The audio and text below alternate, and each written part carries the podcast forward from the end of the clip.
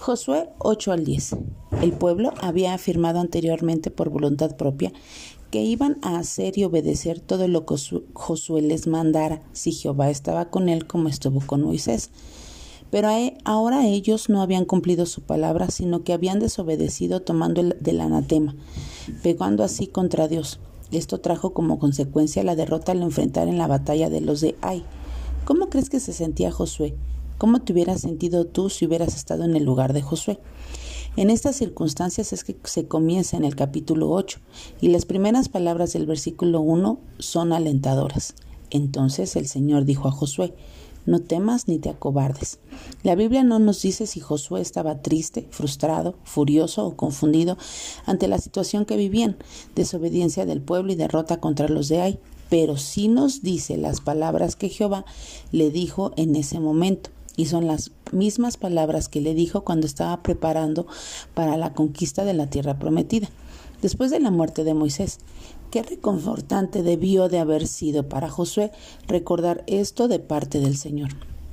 Este acontecimiento me hace recordar las palabras de Jesús en Juan 14, 27 que dice, La paz te dejo, mi paz les doy. No, sea la, no se las doy a ustedes como el mundo la da. No se turbe su corazón ni tengan miedo.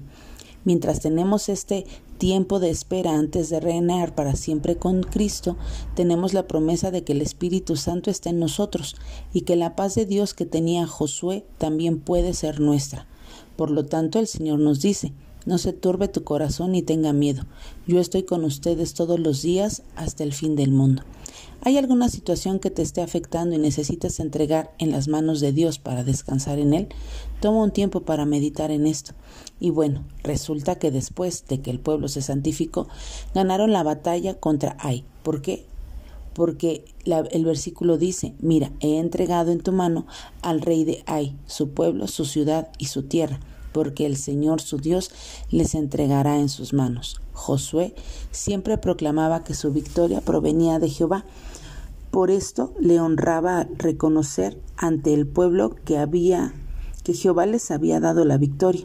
También glorificaba a Dios con hechos, pues construyó un altar y ofreció ofrendas en honor a Jehová.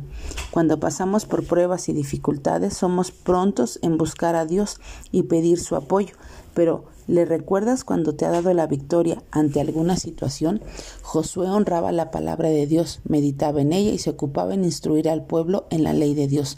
Tampoco se daba crédito por hacer bien las cosas y tener buenas estrategias, sino que le daba la gloria a Dios. Que tengas un buen día y que Dios te bendiga.